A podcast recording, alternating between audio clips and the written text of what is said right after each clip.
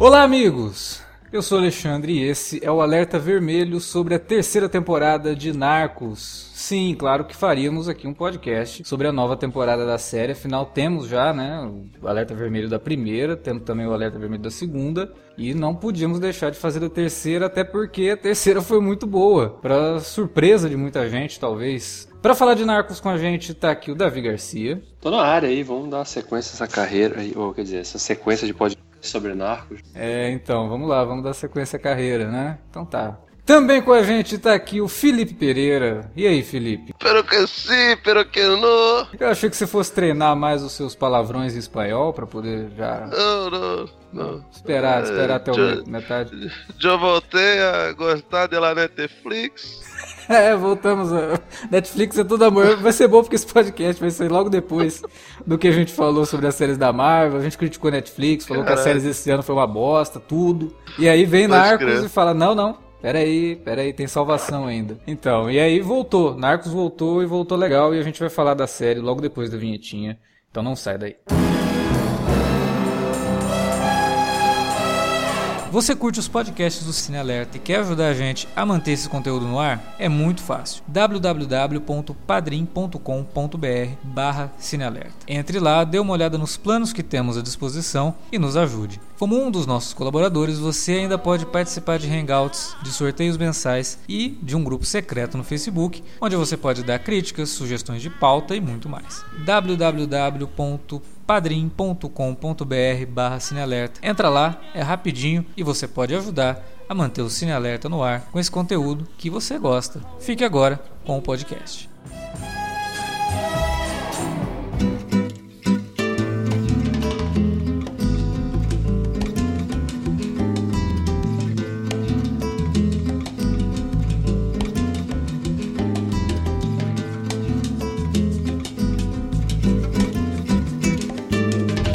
Eu falei ali no começo, na, na, na, abertura, que muita gente tava com medo, né? Porra, Pablo Escobar não tá mais na série, Wagner Moura que, sinceramente, né? Primeira e segunda temporada, ele era a alma da série mesmo. A série tinha a cara do Pablo Escobar, tanto que no, na segunda temporada os produtores tiveram que falar, gente, calma, né? O nome da série é Narcos, não é Escobar, não é Pablo. A gente sempre teve a ideia de, depois do Pablo, continuar a história do narcotráfico, né? Não é uma coisa que acaba com ele, muito pelo contrário. Tem traficante... Ah, não?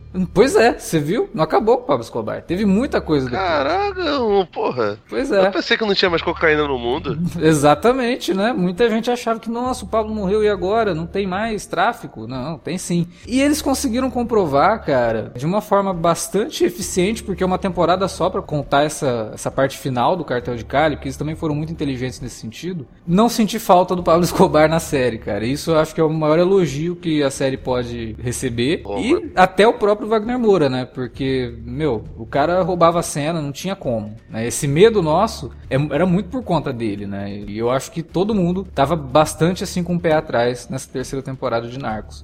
Você não vai falar de, de ausência do Wagner Moura sem falar do, do, do, grande acréscimo que foi a ausência também do Boy do Murphy barra Roy Brook, que era chato pra caralho. Pô, eu sou a única pessoa nesse podcast que tá falando aqui a vida inteira, eu não gosto desse louro escroto. Ele é um merda. Ah, ele é ruim até no Logan. Porra, puta que pariu, por que, que ele não foi embora, meu irmão? Pô, eu tiro completamente de letra, cara. É, não, o Boyd Holbrook realmente ninguém tinha dúvida que ele não faria falta, né? Ainda mais porque quem assume o papel de protagonista na, no part, na parte do, da, da, polícia, do, do DA, é o Pedro Pascal, que é infinitamente mais carismático do que o Boyd Holbrook. Sempre foi, inclusive. É, a gente não precisava da terceira temporada, ele tá no centro da terceira temporada pra gente perceber isso. Mas eu queria saber de vocês, vocês também tiveram essa impressão, também não sentiram falta do Pablo Escobar? Vou começar com o Davi. Cara, é, no início era bem. Quando anunciaram que a terceira temporada seria focada no cartel de Cali, é, e que obviamente a gente não teria o Escobar, acho que todo mundo ficou com essa dúvida, né? Porque de fato, como você falou, é, era, era o cara da série, né? No, era o personagem das duas primeiras temporadas. Então eu, eu cheguei até a pensar que pô, esses caras não vão dar um tiro tiro tão no escuro assim, não. Eles provavelmente vão, sei lá, meter uns flashbacks ali do pessoal de Cali com o Escobar, só pra manter a série. Mas não, é, realmente retomaram a história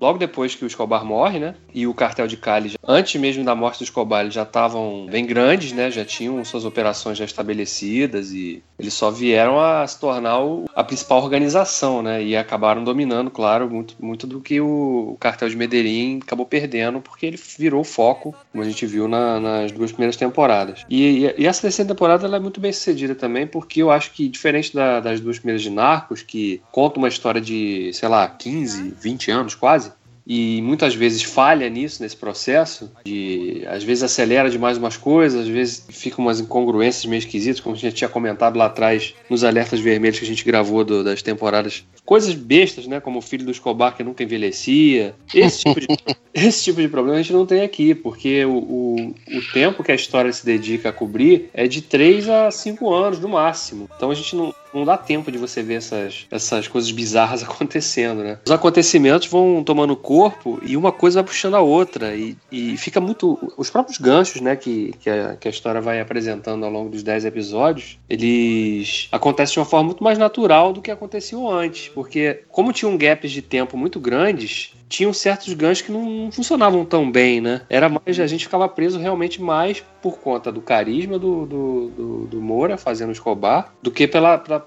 própria história em si, mas aqui nessa terceira temporada não, a gente fica. Parece que tudo está muito mais conectado, muito mais é, orgânico, né? As a, a, trama política que ela demora um pouquinho a aparecer na, na, na história. Quando ela surge, ela surge bem pontuada, né? O, o jogo do, que o pessoal do, da, da, CIA fazia o tempo todo ali jogando com a DEA, que os caras não tinham a menor ideia de qual era o verdadeiro interesse do governo americano naquela luta ou aquela guerra que, que eles estavam fazendo ali. É, isso vai tudo sendo descortinado ao longo dos episódios e funciona de uma forma muito mais natural. Sim, eu, eu sinto isso, eu sinto que a, a, temporada ela foi mais enxuta, por isso que lá no começo eu falei que eles tiveram uma decisão muito correta de situar toda essa ação num período mais curto, né? Porque o que, que eles fizeram? Eles não foram lá atrás vamos contar a história do cartel de Cali, como que começou. Não, isso daí já tinha sido mostrado lá na segunda temporada de Narcos, com alguns flashes, a narração do, do personagem do, do, Murphy, né? E com a relação que você percebe que está sendo feita ali entre a polícia da, da Colômbia e o cartel de Cali para poder pegar o Escobar, né? E eles assumirem aí o, o tráfico.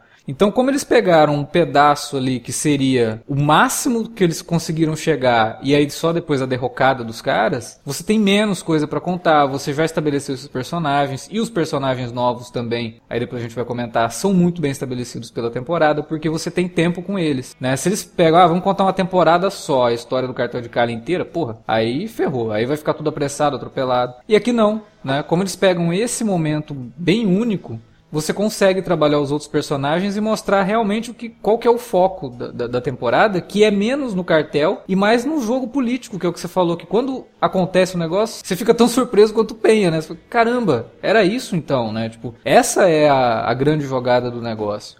E que até agora não tinha ficado tão evidente assim.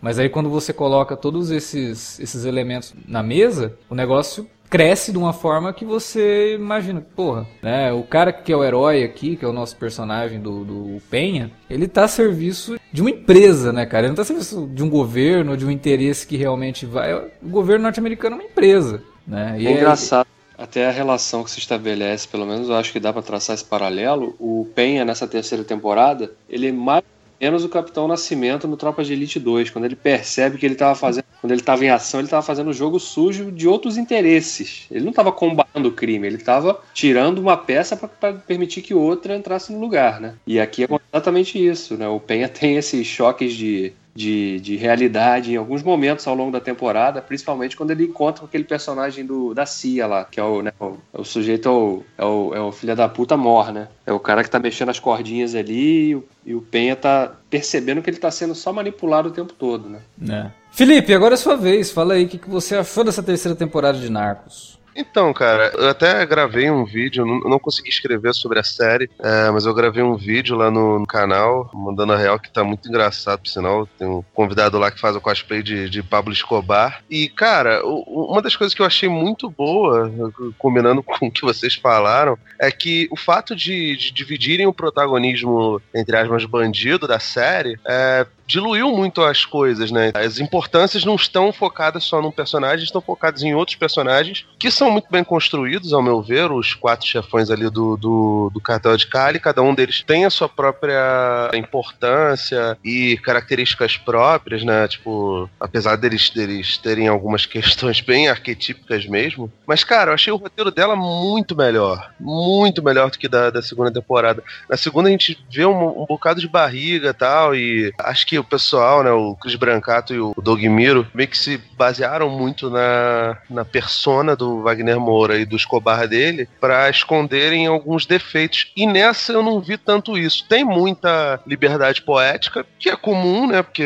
no final de contas isso vem todos, todas as aberturas, né? Vem, vem, vem é, uma coisa relacionada a isso falando que aquilo dali é baseado em fatos reais, mas que algumas partes das histórias são, são inventadas, coisa que é, que é comum. Mas, cara, eu achei ela muito, muito boa, cara. Tudo é bem, bem medido, bonitinho, sabe? Eles poderiam ter se perdido muito facilmente e não se perderam. Os personagens são muito interessantes. Pedro Pascal manda muito bem como, como Penha, coisa que ele já vinha fazendo antes e que, que se intensifica nessa temporada, já que ele é praticamente o, o chefão ali das, das operações. E, cara, eu gostei muito do, do, do clima a lá máfia italiana dos presídios quando alguns dos, dos traficantes são presos, sabe? Aquele almoção com, com algumas pessoas que estão soltas e outras que estão presas, eles falando lá, ah, nada disso vai mudar, não sei o que. Tipo, é incrível como essa realidade é muito parecida com a dos presídios brasileiros, cara. Com, com as que tem um Fernandinho Beiramar e que tem outros tantos traficantes aqui no, no, no, no Brasil, né? Especialmente os que, os que vêm do Rio. A cidade está ainda nessa situação calamitosa e é impressionante como, como algumas coisas não mudam. E como isso, infelizmente, ainda se encaixa muito com, com o panorama atual do Brasil. É, é eu, eu achei. Você tinha comentado isso, né? Que eles dividem. Parece até que eles pegaram a personalidade do Pablo e dividiram em quatro personagens, né? Você tem o cara que ele representa um lado mais racional da coisa, que seria o, o Gilberto, né? O Gilberto. Você tem o lado que seria o cara administrativo, que é o irmão dele, que é o Dom Miguel, que depois assume o lugar dele e aí você percebe por que, que ele estava no administrativo. ele não serve para ser líder. E aí você tem os dois, que um é o cara meio que cuida das operações do, do, do tráfico ali, não deixa que nada escape, que seria o Pátio, e o cara que tá cuidando lá dos Estados Unidos, que é o Chap, né? É, uhum. Você diz você cria esses personagens que poderiam muito bem ser simplesmente caricaturas, só que logo no primeiro episódio você já consegue estabelecer tudo isso, não com eles falando entre. Porra, é, é muito, muito chato quando isso acontece, né? Quando você vai ver a introdução de personagens, aí você tem quatro personagens conversando e um fala assim: Não, você está aqui porque você é o mais adequado para operação matemática, então por isso que você está no administrativo. Aí o outro vira e fala: é, Não, mas você sempre foi um bom líder, por isso que. Então você não tem isso aqui, você tem eles conversando sem serem expositivos e com cada atitude que eles vão tomando durante a conversa e depois com a atitude que o próprio Gilberto toma naquela reunião com todos os outros chefões, você entende por que, que cada um tá ali. Né? É, com, é com ação, é com, é com a forma como eles estão se comportando. Logo no primeiro episódio, sabe? Ela já te mostra a que veio logo no primeiro episódio. Isso para mim já me vendeu muito a ideia de que esses caras é, é, é quem a gente vai acompanhar durante essa temporada. Da forma como ele depois também quebra a tua expectativa de você achar que o Gilberto vai ser o personagem que vai dominar a temporada, de repente ele é preso. E é o irmão dele que vai dominar a temporada. É o irmão dele que tem um arco muito bem definido. E você vai percebendo que o cara tem sérios problemas, assim, de. Parecia que era tudo muito bom, né? O relacionamento dele com o irmão. Parecia que ele sempre aceitou bem a posição dele, mas no fundo ele não aceitava. E aí quando você é introduzido ao filho dele, que é Charado Davi, né? Que é um personagem bem babaca na série, é... você fala, pô, mas que cara babaca, né? E o pai dele tava. Até aquele momento que o filho introduzido, o pai dele tava indo bem. Apesar de ter feito umas bobagens, mas ainda o pai dele tava indo bem. Mas aí você fala, pô, cara é babaca. E o pai dele começa a tomar umas, atitudes você fala, ah, não, mas peraí, esse moleque é babaca não é à toa, não, né? O pai dele já tem alguns problemas ali de, de até autoafirmação, né? A, a série vai trabalhando com isso como a, a forma que, como ele acha que tem que ser a liderança dele. Enquanto o irmão estava tentando agregar, ele parece que estava mais disposto a, a, dividir realmente, a entrar em guerra, né, a fazer coisas assim por, por, motivos bobos e banais, como ele ter uma paixonite pela menina lá que era a mulher do outro traficante lá do, do, do Vale do Norte lá, que é um, um outro cartel da Colômbia. Então tudo isso eu acho que a série estabelece muito bem esses personagens. E é por isso que eu falei, você não sente falta do Pablo. Porque agora você tem quatro personagens que representam personalidades distintas, tem seus momentos na série. Pô, o Chap é o mais canastrão de todos e é o que eu mais gostei, assim. Tipo, o cara, ele é o típico personagem de western mexicano, sabe? Aquele latino que é galanteador, que é fodão e que é cheio de frase de efeito. Aquela cena dele na, na barbearia em Nova York eu achei excelente, cara. Aquele é muito bom. É, porque, tá assim, no trailer, inclusive, né? Tá no trailer, essa exato. Cena... Essa cena é sensacional, cara. Fica... Cara, é porque tá acabando o cabelo, mas se eu, se eu ainda tivesse cabelo, tivesse condição de, de, de, de mandar ele assim pra trás esse negócio todo, eu acho que eu faria daquele jeito mesmo. Essa cena é muito boa, ele falando pro cara, e o cara começa a contar, ah, você vai contar, então tá, vai, cinco, é quatro, três, dois, um, né, porra, muito bom.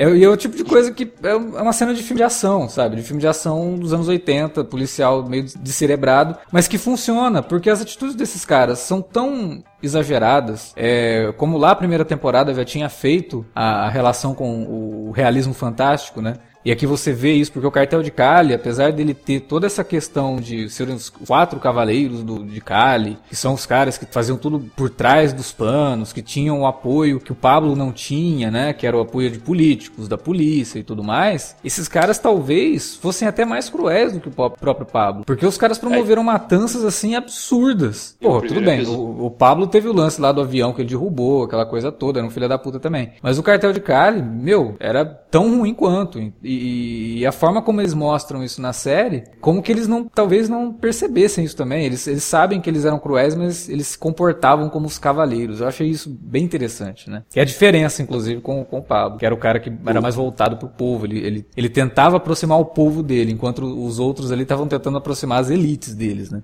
É, até porque eles eram de elite também. Né? Exato, né? exato. Eles já eram empresários, assim, os olhos da, da sociedade, eles eram empresários, né? Eles não eram conhecidos como trafic, narcotraficantes, né? É, a gente, não, a gente não, não, comentou. Lá na segunda temporada, para quem não lembra, né? É mostrado o cartel de Cali e mostra que eles eram donos de uma rede gigante de farmácias, né? Sim, até o Escobar, uma das razões das rixas era que o Escobar começou a atacar as farmácias, a botar bomba e tudo, né? Ele até provocou um, um, atentado num casamento de uma filha do, do Gilberto, né? Que é o que acaba fomentando ainda mais a rixa que vai levar eles a se associarem aos aqueles Los Pepes lá que acabaram auxiliando o Dea na caçada ao Escobar. Mas o que eu acho interessante, além dessa diferença bem marcante entre os estilos, né, dos dois cartéis e desses personagens, é que já no primeiro episódio a gente tem características bem pessoais, individuais desses personagens, né? O, o primeiro episódio mostra o Pátio, ele era gay, né? Ou pelo menos bissexual, não sei. Porque eu não lembro, não lembro se ele na segunda temporada tinha aparecido como é. Eu, eu não lembro, talvez para manter as aparências, mas nessa temporada fica bem claro que um dos motivos pelo qual ele é tão fiel ao, ao cartel de Cali é porque eles aceitam ele como ele é, né? E aí talvez tenha Sim. sido uma romantização da série para trazer uma, uma, discussão atual né, dentro de uma, de uma história real que talvez não tenha sido dessa forma.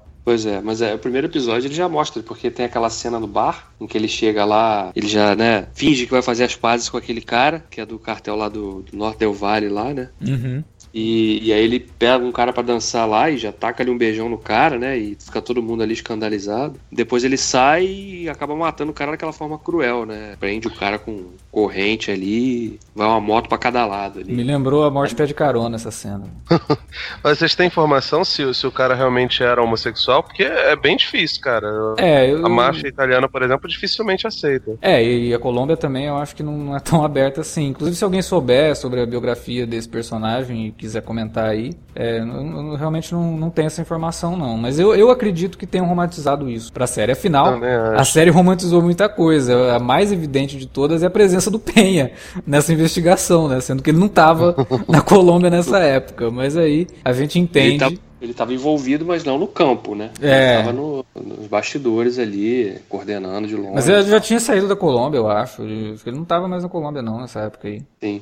É, o que é muito. É que se aproxima bem do, dos fatos mesmo, segundo um personagem importante que essa temporada introduz e que funciona muito bem, tem um arco muito, muito forte, né? Que é o Jorge Salcedo, que é aquele cara que é o chefe de segurança do, do cartel de Cali. que depois acaba virando informante do, da DEA, né? E acaba depois entrando no programa de proteção a testemunhas, onde ele vive até hoje, né? Uhum. Quando a série estreou, é, alguns órgãos de imprensa conseguiram acesso a ele, não sei através de quem, deve ter sido através do produtor da série, porque ele trabalhou como consultor, né? Na, uhum. na concepção dos roteiros da terceira temporada. Ele, ele, deu algumas consultorias e tal. E ele diz que boa parte da história que a temporada cobre, é, ela é bem fiel aos fatos mesmo. Algumas coisas são diferentes. Ele, ele diz, por exemplo, que ele não, nunca matou ninguém. Como o final da temporada mostra ele matando o, o Navegantes lá, né? Navegantes? E, navegante, navegante. Ele falou que ele nunca matou ninguém. Mas aí a série dá aquela romantizada, né? Pra criar aquele clima de tensão ali na. na mas se tu tivesse matado, tu falaria também, ô, ô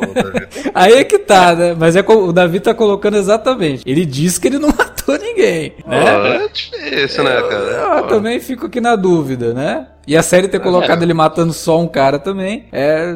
Vamos lá, vamos, vamos, vamos acreditar na palavra do cara, porque ele realmente é um personagem interessantíssimo. Eu acho que isso. O ator é muito bom. E a construção Sim, é dele é, é, muito boa, sabe? É um personagem que ele começa ali, você fala, nossa, mas o que, que é, né, esse cara? Por que, que a gente tá acompanhando isso? E aí, de repente, ele começa a crescer na história e você fala, opa, né? Esse cara é quase o protagonista aqui dessa temporada. Ele, e é um cara, um personagem que tá o tempo todo em conflito, né? Pois Mesmo é. antes dele, dele resolver virar informante, você percebe que ele tá incomodado, porque até porque quando a, a trama começa, ele tá tentando sair daquilo ali. É, na cabeça dele, ele tá no último dia, né? De trabalho. Sim. Ele é apresentado, os caras, ó, esse aqui é o último dia do Jorge, ele vai montar uma empresa e não sei o que e tal, e aí acontece é. uma merda. O Miguel, Dom Miguel vai lá e fala pra ele, olha, aguenta mais uns seis meses aí, porque a gente tá com esse plano, a gente vai se entregar, e aí depois você consegue, né, sair de tudo isso, mas aguenta uns seis meses. Então começa essa, porra, né, era pra eu sair o nome, o nome, o nome do ator é Matias Varela. E é impressionante, cara, porque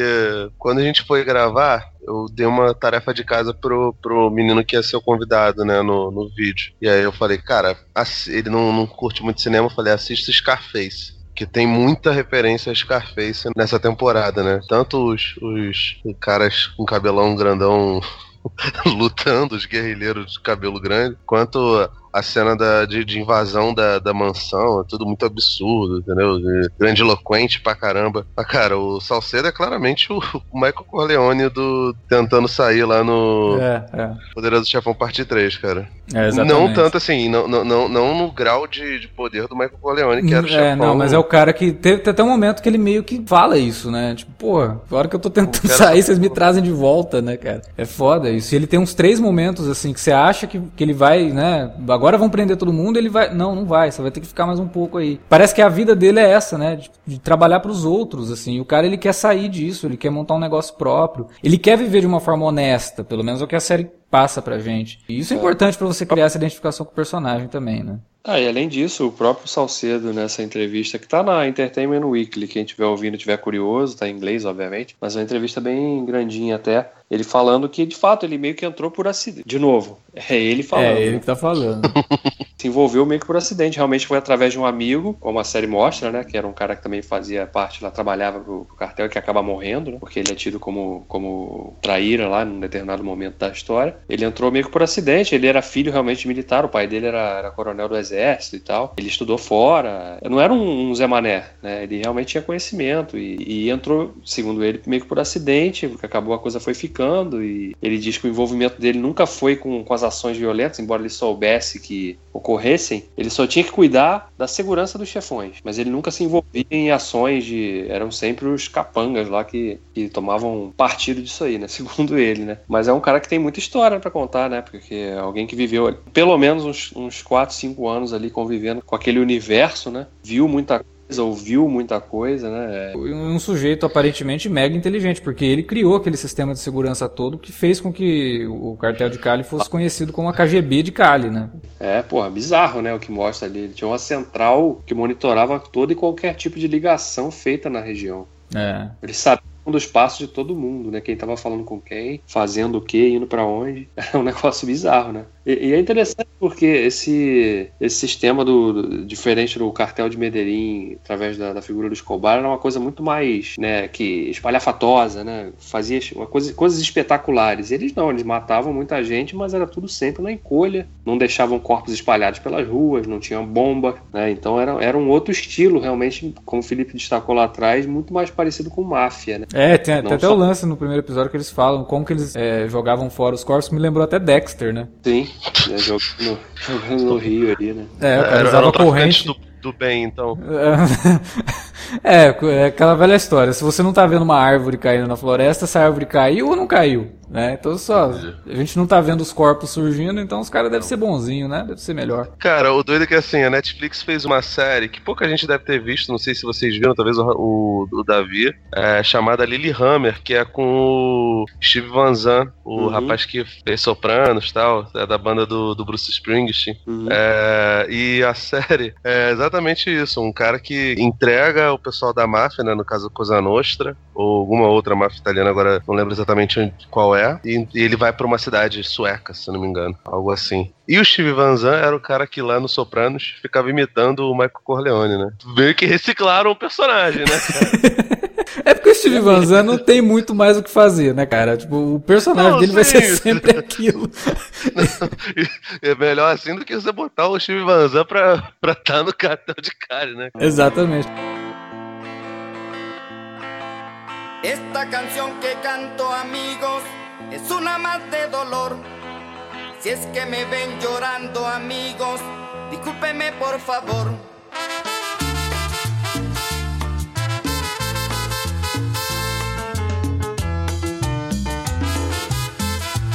Temos também dois outros personagens novos, que são dois agentes do, do, do DEA, que vão amando do Penha, né? Pra Cali, para poder investigar ali, tentar encontrar o, o, Dom Gilberto, né? Porque o Dom Gilberto ainda tá falando que ele vai se entregar, mas ele é foragido. E o Penha, ele tá empenhado, ó, o Penha está empenhado em prender o, o Dom Gilberto. Porque ele fala, não, de jeito nenhum, que eu vou, ach, vou achar legal, que o cara vai se entregar, vai ficar, sei lá, um mês preso e aí depois vai desfrutar de todo o dinheiro sujo que ele conseguiu com, com o tempo. Né? O Penha meio que não aceita aceita isso. Então ele manda esses dois agentes do DEA pra Cali para poder achar o Dom Gilberto e, meu, vamos prender o cara, né? Esses dois agentes também é, são baseados em figuras reais, principalmente Feistel, que é vivido pelo Michael Stahl David, que esse existiu mesmo. Agora o parceiro dele, que é o Van Ness, ele é baseado num outro cara, assim, tipo, o nome, tudo é um personagem fictício, mas baseado no parceiro do Feistel.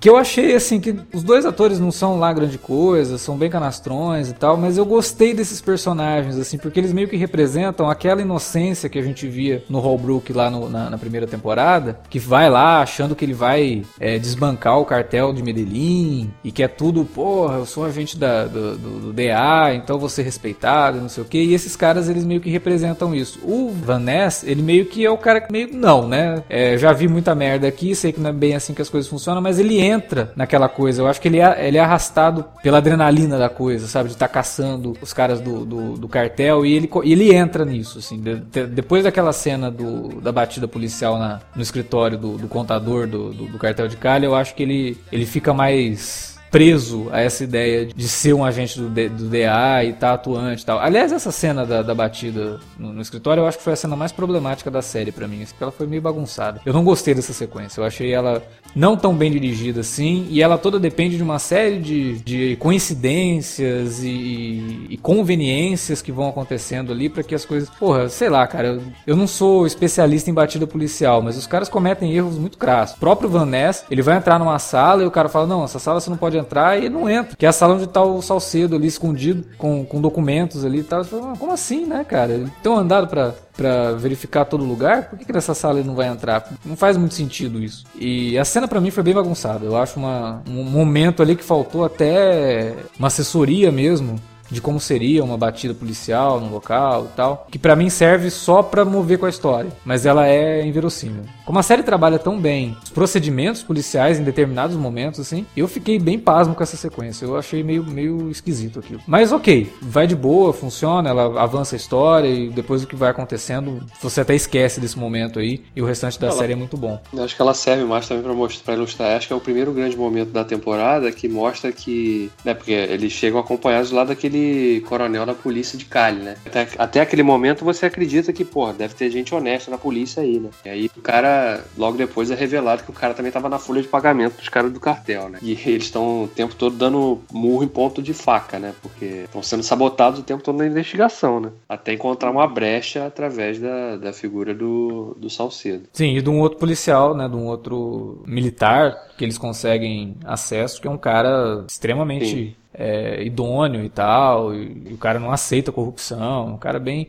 É, quer dizer, de acordo com a série também, né? Porque, cara, em se tratando ali daquela época e dos personagens que, que, que, a série tá mostrando, é muito difícil de acreditar que tinha um cavaleiro de. um cavalo branco ali, entendeu? É, é muito difícil. Não, até, até podia existir, mas não ia durar muito tempo, né? Porque o cara falava, amigo, ou você entra no esquema ou tá fora, né? Vão te cortar, porque cair ouvindo os papos e vendo e vai ficar aí. É meio bizarro realmente pensar que tinha alguém assim que ficava intocável lá, né? Mas assim, a série tenta também, ela joga com essas coisas para trazer dinamismo à história, para criar os momentos de tensão também, né? Porque é uma cena que traz um pouquinho de tensão, né? Porque você está vendo ela também através dos olhos do Salcedo e a partir daquele momento você já está investido na história dele, porque ele tem a família, né? E ele está ali preocupado, né? De o que, que vai acontecer e tal. Tem que proteger o contador, que é um burro do caramba, teimoso. Tá o tempo todo, né? O sujeito teimoso, né, cara? Eu já tinha empurrado ele pra, na frente do trem. Ah, vai, então você ferra logo aí. Não, o cara é burro o tempo todo ali teimando, né? Me deixa, eu entendo isso aqui, isso aqui. É, mas o grande lance do Salcedo é o seguinte: se ele deixa o cara e o cara ferra com tudo, porra, Salcedo, por que, que você não sabia que a polícia tava indo pra lá, né? Por que, que você não fez é. nada para impedir? Então ele, ele precisava, né, mostrar esse serviço. Agora você Sim. falou da questão da tensão na série, a gente, quando tava assistindo, é, em off, a gente até, até comentei um negócio. Né? É, temos dois episódios nessa temporada dirigidos pelo Fernando Coimbra. Uhum. E eu até comentei, cara, se a série toda, se a temporada inteira fosse dirigida pelo Fernando Coimbra, na metade dela já, tá, já tinha infartado.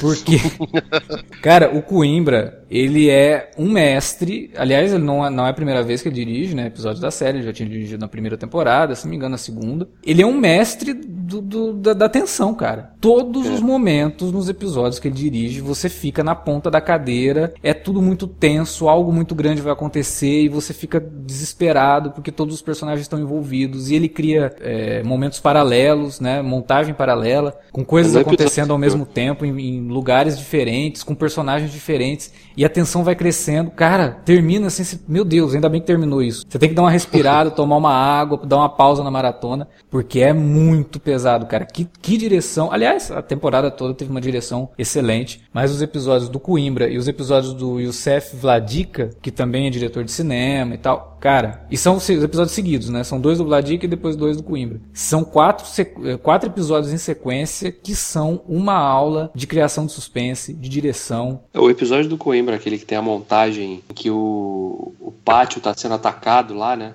Ele estava numa casa isolada, está sendo atacado pelo pessoal do, do norte do Vale, né? E tá, ao mesmo tempo a gente está vendo a outra sequência lá do ataque da, da primeira tentativa do pessoal do DEA de pegar o, o Miguel, né? O Miguel Zé Ruela lá, o Zé Ruela.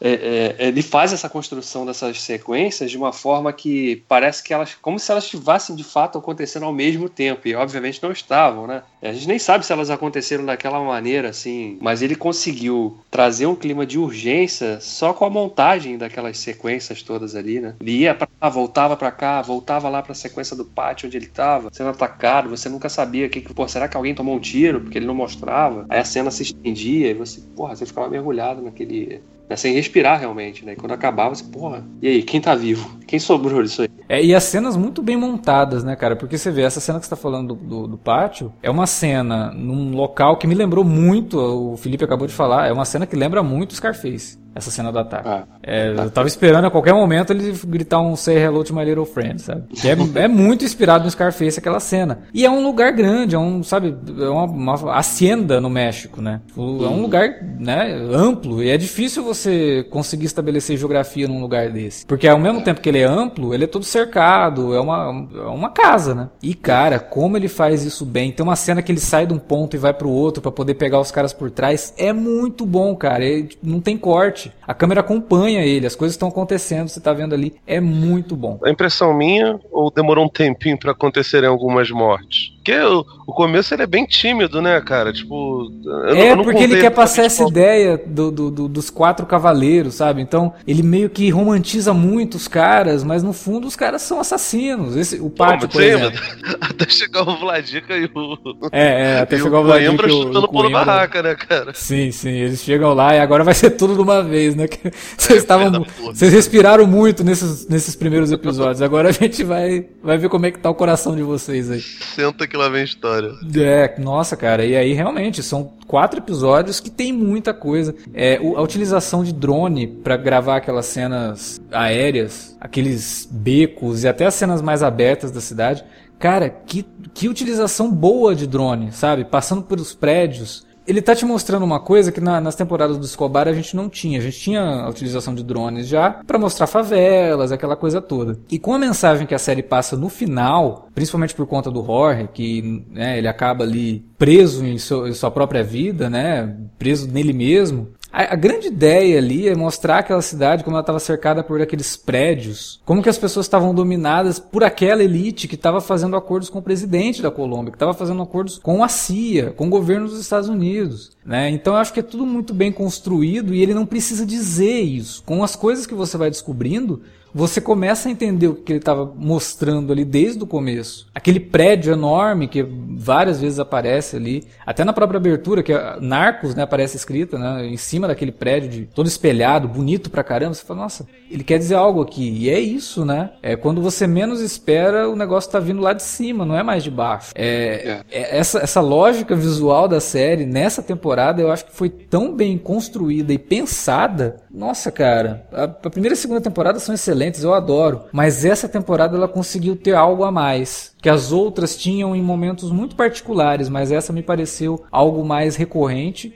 e, mais coerente com toda a temporada, com toda a mensagem da temporada. Ela até reforça um pouco a ideia do que os caras pensam para essa série Narcos, né? De realmente contar uma história mais ampla do, do, narcotráfico, de fato, e mostrar as diferenças, como que os jogos, os jogos de poder se emaranhavam, é, as diferenças locais também, né? Porque nem todo local, por exemplo, o Brasil nunca foi um produtor de droga, mas ele é um, um país amplamente conhecido no, no mercado internacional de drogas como, né? Você, você tem redes capilarizadas aí em, em vários, pontos, vários pontos do país, né? Principalmente no Sudeste. E, e foram não é um país produtor. Então, sei lá, se um dia eles resolvessem fazer uma temporada de narcos aqui, eles iam mostrar o quê? As entranhas do, do sistema de poder do país, político, e como que eles financiam, permitem entrada para usar os chefes do narcotráfico, que na verdade não são chefes, são só gerentes, né? No fim das contas, os beiramares da vida aí são só gerentes, não são chefes, como esses caras do, dos cartéis eram. É, e mostrar essas diferenças. E depois, para frente, a gente pode até falar mais no final, como que a série ainda vai caminhar para explorar o que aconteceu depois, né? De fato, que quando, quando o cartel de Cali cai, o que, que acontece depois? Para onde eles vão? Que tipo de história diferente, que características diferentes ele vai trazer para esse universo do narcotráfico, que é realmente uma indústria que se estabeleceu na década de 70, é, aproveitando-se muito da dicotomia capitalista, marxista, que tomou conta da América Latina principalmente, e abriu espaço para que esse tipo de, de negócio surgisse, né? Para financiar, seja por ideologia ou por simples interesse econômico de fato e como que o poder estabelecido ele se conecta com esses caras, né, com essas forças. Cara, acho que assim, talvez a, a virada dramática maior dentro dos roteiros, né? Especialmente quando se fala no, no caso dos traficantes, é o lance que assim, cartel de Medellín não era exatamente amador, né? Mas era o início da coisa toda, né? E Cali o pessoal já tá claramente bem mais, mais estruturado, né? E Narcos consegue transparecer isso muito bem, através de, de todas essas coisas que vocês acabaram de apontar, né? É, as, você pode tirar um ou outro, você pode prender, você pode fazer o, o escambau, cara, a cadeia de, de eventos e das coisas, ela é muito bem construída e não adianta, cara. Você corta uma cabeça, vão nascer outras, né? Até hoje, Kali é um, um grande fornecedor de droga pro mundo, né, cara? O grande, o grande lance disso tudo é que você falou, assim, de você corta uma cabeça e nasce outra, e, e o que eu acho que o Narcos trabalha tão bem é o porquê que você conseguiu cortar essa cabeça agora. Entendeu? Tipo, você cortou isso porque a gente quis, cara. Você cortou essa cabeça porque a gente deixou. Pois é, cara. Ah, sabe, sabe qual é pra mim? Ah, isso, no caso, eu tava falando em relação à construção dos, entre aspas, vilões. Mas talvez a mensagem mais. E isso claramente não é coisa do Joseph Padilha, é coisa do Brancato e do, do Miro é, é, é, mostrar que essa guerra às drogas é um negócio completamente fadado ao fracasso. A gente acho que já falou isso nos outros, nos outros podcasts que a gente fez sobre a primeira e, e, segunda temporada. E, cara, a terceira, ela mais uma vez joga isso na cara das pessoas. É tipo, sabe quando você pega o seu cachorro e mijou fora do lugar, você esfrega o focinho dele no, no mijo? É isso que Narcos tá tentando fazer, tentando mostrar isso pro público, né, cara? Provavelmente não, não consegue, né? O americano, não sei se ele consegue entender, entender isso, as né? coisas dessa é. forma, cara. Porque... É porque foi vendido pro público norte-americano que a guerra às drogas era uma coisa extremamente. Olha, precisamos fazer isso, porque as drogas estão matando nossos filhos aqui na América. Ronald Reagan, né, velho? Exatamente. Gente... Quando na verdade a ideia era totalmente diferente. Eu acho que Narcos abre muito bem os olhos do, do, do público para isso, de mostrar que, meu, todo mundo. Na, ninguém faz alguma coisa se não tiver um interesse. E o interesse ali não era a bondade, não era, olha, tadinhas das nossas crianças estão morrendo aqui nas ruas. A gente precisa fazer alguma coisa com isso. Não é isso. Isso foi só uma desculpa dada pelo governo do Reagan, que começou com a guerra às drogas, como a gente conhece, para ter aceitação do público, para ter aceitação do povo, entendeu? Mas a gente sabe muito bem que não era isso. Era financiar os caras contra as Farc, né? Porque, pô, isso aí, ó, os caras são comunistas lá, e aí tem esse lance, é perigoso, né? Não tô defendendo as é. Farc, mas é nitidamente isso. Aliás, não, nitidamente isso faz parte, não é só isso, tem mais coisas. Não, tem, tem, tem outros interesses, todo tipo de guerra ela é financiada por uma indústria que está por trás, né? Se você tem uma guerra, você tem muita arma sendo vendida, né? Você tem muito, você muita gente, tem gente sendo alocada para lutar esta guerra. Isso custa dinheiro. Isso custa dinheiro tem gente recebendo para fazer isso, para preparar esse aparato todo que vai ser usado no, no, na tal guerra, no combate. Então não é realmente como você falou, nunca é uma coisa, nossa, olha, somos os cavaleiros vestidos de branco, os Gandalfs vão chegar de cavalos aqui, né? E dar o cajado aqui, você assim, agora ninguém, daqui ninguém passa, vocês não, não vão mais traficar. Bom, vão continuar traficando, não dessa forma, que eu não, eu não posso mais deixar que vocês entrem, né? Botar quilos de, de no paletó e, e passar no raio-x do aeroporto. Isso não pode. Né? Tem outras formas aí, submarinos, né? Hoje a gente sabe que os caras levam o negócio de submarino, submarino. Os caras têm submarino para traficar o troço, cara. o Escobar foi o cara que inventou uma indústria, mas ele não aperfeiçoou. Foram os que vieram depois dele que aperfeiçoaram. É, e aperfeiçoaram fazendo acordos com uma galera que tem grana, com a galera que é dona da bagaça toda. E que, olha, vamos fazer vista grossa pra isso aqui. Ah, não, isso aqui vocês não podem. Ó, de vez, então, de vez em quando eu vou fazer uma batida, vocês vão perder uns quilinhos, mas aí depois vocês vão passar outros 20. Então vai ficar tudo, tudo tranquilo para mim, para você. Né? Tem isso, cara. Faz é... acordo com esse candidato a presidente aqui, porque esse cara é importante pra gente, a gente precisa ter esse cara no é. poder. Você pensar que um, o Ernesto Samper, que foi o presidente eleito com dinheiro financiado do, do cartel de Cali, o cara recebeu 6 milhões de dólares, né? Você olha para os números de hoje, campanhas aí que a gente vê, né, com bilhões, lá, pô, 6 milhões, o que o cara fez com 6 milhões? Não interessa, podia ser um real. O cara usou dinheiro do narcotráfico para se eleger presidente e hoje esse filho, esse filho da puta nunca foi sequer preso. Ele hoje ele é presidente da Unasul ainda por cima. É.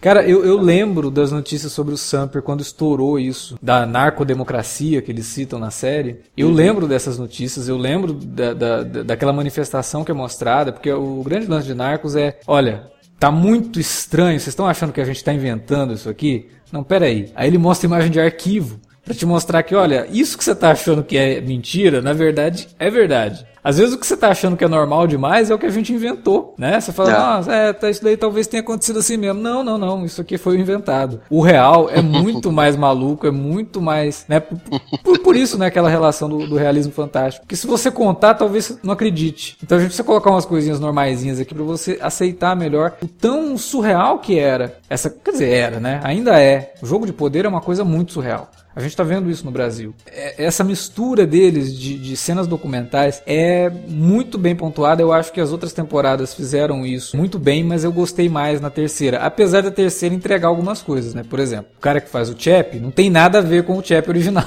A hora que mostra o Chap de verdade, você fala, pô, pera aí, cara. O cara é tipo um tiozão. Não compra a ideia de que esse cara é esse galã que vocês colocaram pra fazer o Chap aqui, que parece uma mistura do Antônio Bandeiras com o Colin Farrell, porra. Sabe? Não, não é. Mas aí é interessante, é bacana. É bom mostrar esse lado, assim, que talvez se você dramatizar, você vai falar, nossa, aqui forçar a barra. Não, então vamos mostrar como aconteceu mesmo, né? Toda a ideia do povo ali, tentar ir pra rua pra, contra o Samper e tal, mas ele já era tarde demais, né? A, a coisa já. Até isso, sabe? A série meio que deixa é, essa questão no ar. Ah, revelou o cara, mas a gente já tá aqui dentro, sabe? Tipo, o governo americano já tá aqui, o DA já tá aqui, a CIA já tá aqui dentro. Então, tipo, se esse cara cair, a gente dá um jeito de continuar por aqui mesmo. A gente faz acordo com o próximo. O lance do dinheiro é esse, né, cara? É, parece até uma coisa meio advogado do diabo, né? Quando você acha que o negócio acabou, ele volta lá e fala: ah, aí, ó a ganância, né, ainda é um belo de um pecado, né? Porque no final, cara, o outro que vai entrar ali também, era isso que eles não queriam, né? Eles não queriam que um, um governo que viesse do povo entrasse no poder, porque eles sabiam que a resistência seria maior, então tinha que manter os caras que faziam parte da elite. Infelizmente, a, a verdade é essa. É tudo negócio. Governos são negócios. O governo norte-americano é uma grande empresa que tenta colocar suas filiais ao redor do mundo inteiro. E nessa época que eles tinham perdido essas filiais por conta da, da, da falência dos, dos, governos ditatoriais que dominaram dos anos 60 até os anos 80, a tentativa continuou, né? Então tem muita coisa por trás. Eu acho que a série, a série ela te deixa curioso para saber mais sobre o, o, período histórico que ela se passa, sobre o cenário em que ela se, se encaixa.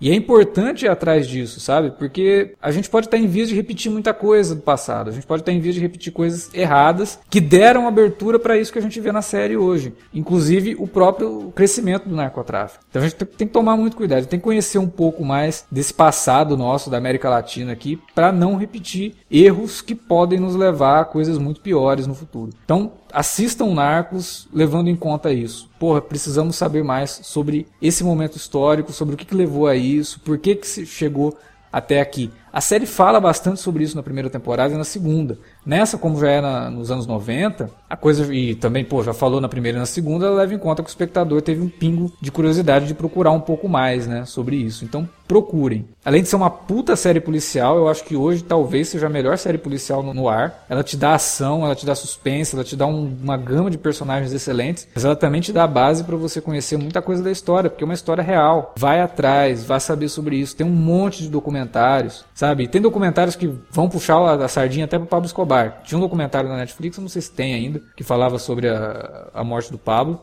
Que ele te faz pensar muito sobre o quão criminoso era o Pablo. O Pablo era um puta de um criminoso. Né? Mas ele joga essa sardinha para poder jogar também pro lado do cartel de Cali e falar, ó, os caras do cartel de Cali financiaram a busca ao Pablo Escobar. É, a série mostrou isso, mas esse documentário meio que puxa muito a sardinha pro Pablo. É até meio complicado. Mas assistam, porque é importante conhecer isso também, né? É importante saber que o cara lá na Colômbia, até hoje, muita gente considera ele santo. Mais bizarro ainda. Você acha que tudo isso que a gente falou é bizarro, tem essa bizarrice também a respeito do Pablo Escobar na Colômbia. As pessoas falam que o Brasil não, não é para iniciantes, porque tem malufista, que tem um monte de coisa. Pô, a Colômbia é tranquilaça também, né? Você falou da Netflix, esse, esse documentário que ainda tá lá, sim. E tem um outro que que entrou há pouco tempo, depois que a terceira de Narcos entrou também, que é de um ex-matador é, lá do Pablo, do, do, cartel de Medellín, que é o.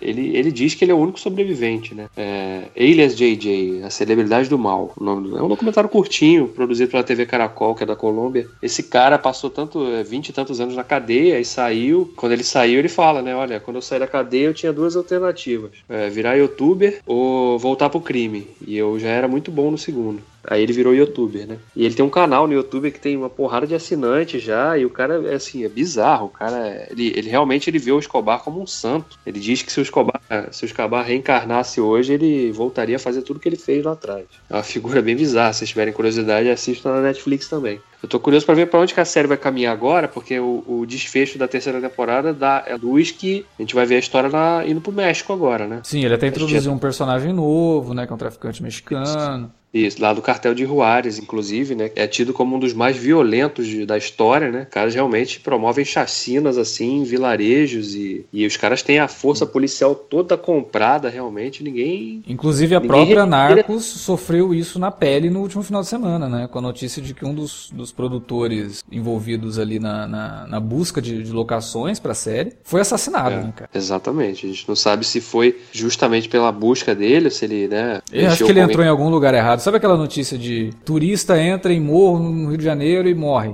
Cara, Sim. Cara entrou num lugar que não tinha que ter entrado, entendeu? Ele foi para um lado errado, com certeza. E que até levanta a pergunta da responsabilidade que, que a produção da série vai assumir em termos disso daí. Porque, convenhamos. Ah. Pra se situar no México, não precisa rodar no México. Eu sei que tem todo um, uma das coisas mais legais de Narcos é ela ser rodada na Colômbia, ter a questão das locações, de utilizar locações reais, mas pra fazer ali a questão do México, cara, dá muito bem pra simular muita coisa ali nos Estados Unidos, entendeu? Você não precisa colocar os caras em risco ali, porque é um lugar realmente perigoso. O próprio Michael Mann, quando gravou Miami Vice, que ele veio pra Trips Fronteira ali, ele teve que paralisar as, as gravações por um tempo porque estava sendo ameaçado pelos traficantes. né? ele fez um acordo com os caras ali, os caras deixaram ele rodar o filme na, na- nas cenas da, tri, da, da Fron- Fronteira. Mas é perigosíssimo, cara. Tipo, como que você vai levar uma equipe toda ali? É, Tem outra coisa, né? Se as três primeiras temporadas de Narcos foram gravadas eh, na Colômbia, elas estavam ali, né? Teve gravações em Medellín e tal, e naquelas cidades que circundam essas regiões. Você está falando de um período que de pessoas que já não estão mais lá, né? A gente sabe, obviamente, né, continua existindo traficante lá naquela região, mas não é mais esse poder todo que eles tinham lá atrás. Mas no México, os caras estão lá hoje ainda. Esses caras que tomaram as, que assumiram as rédeas na, no, no final da meados da década de 90, eles estão lá até hoje.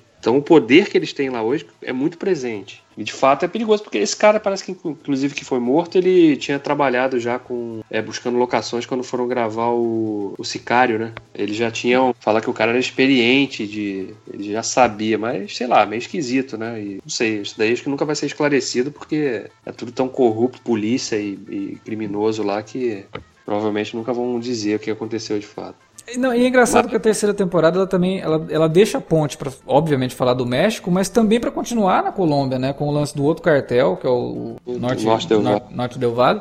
Eu não sei se é tão interessante assim, mas ele É, pode eu ter uma, uma- uma- um papel ali, até por conta de alguma ligação com o México, talvez eles Ah, cara, passarem a no, droga no- por ali. no máximo, assim, no máximo uma participação ali por conta dos sucos que eles levaram para os Estados Unidos.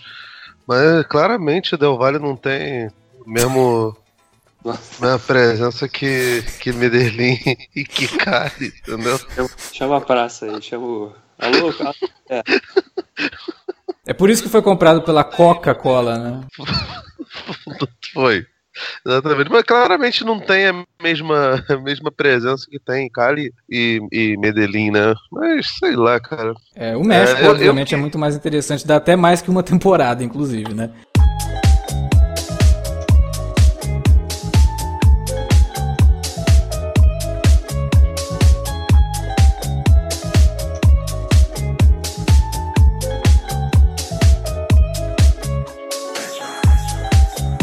Bom, era isso que tínhamos para falar sobre a terceira temporada de Narcos. Eu espero que vocês tenham curtido, espero que vocês tenham curtido a temporada e o podcast. Se vocês curtiram ou se não curtiram, deixa um comentário aí pra gente ou manda um e-mail para alertavermelho@cinealerta.com.br. Não se esqueça, estamos nas redes sociais facebook.com/cinealerta ou arroba cinealerta no Twitter. Utilize as redes para divulgar o nosso conteúdo e falar com a gente. O Alerta Vermelho está de volta à sua programação quinzenal. Eu espero que a gente consiga manter a programação quinzenal do Alerta Vermelho, se bem que quando tem alerta de spoiler a gente substitui, né, para não sobrecarregar demais. Mas a gente está voltando aqui com os minicasts também, porque, né, a gente tem pouco tempo. É, são seis meses de gravações de, de minicasts, aí a gente tira uma semana de folga e depois já começa a gravar tudo de novo, aquela loucura habitual. A gente vai acompanhar Star Trek Discovery, a nova série da, da Netflix, né, e de Star Trek, que estará semanalmente disponível no serviço da Netflix. Então acompanhe a série, ouça os minicasts. A gente não tem uma data definida, mas provavelmente vai ao ar nas sextas-feiras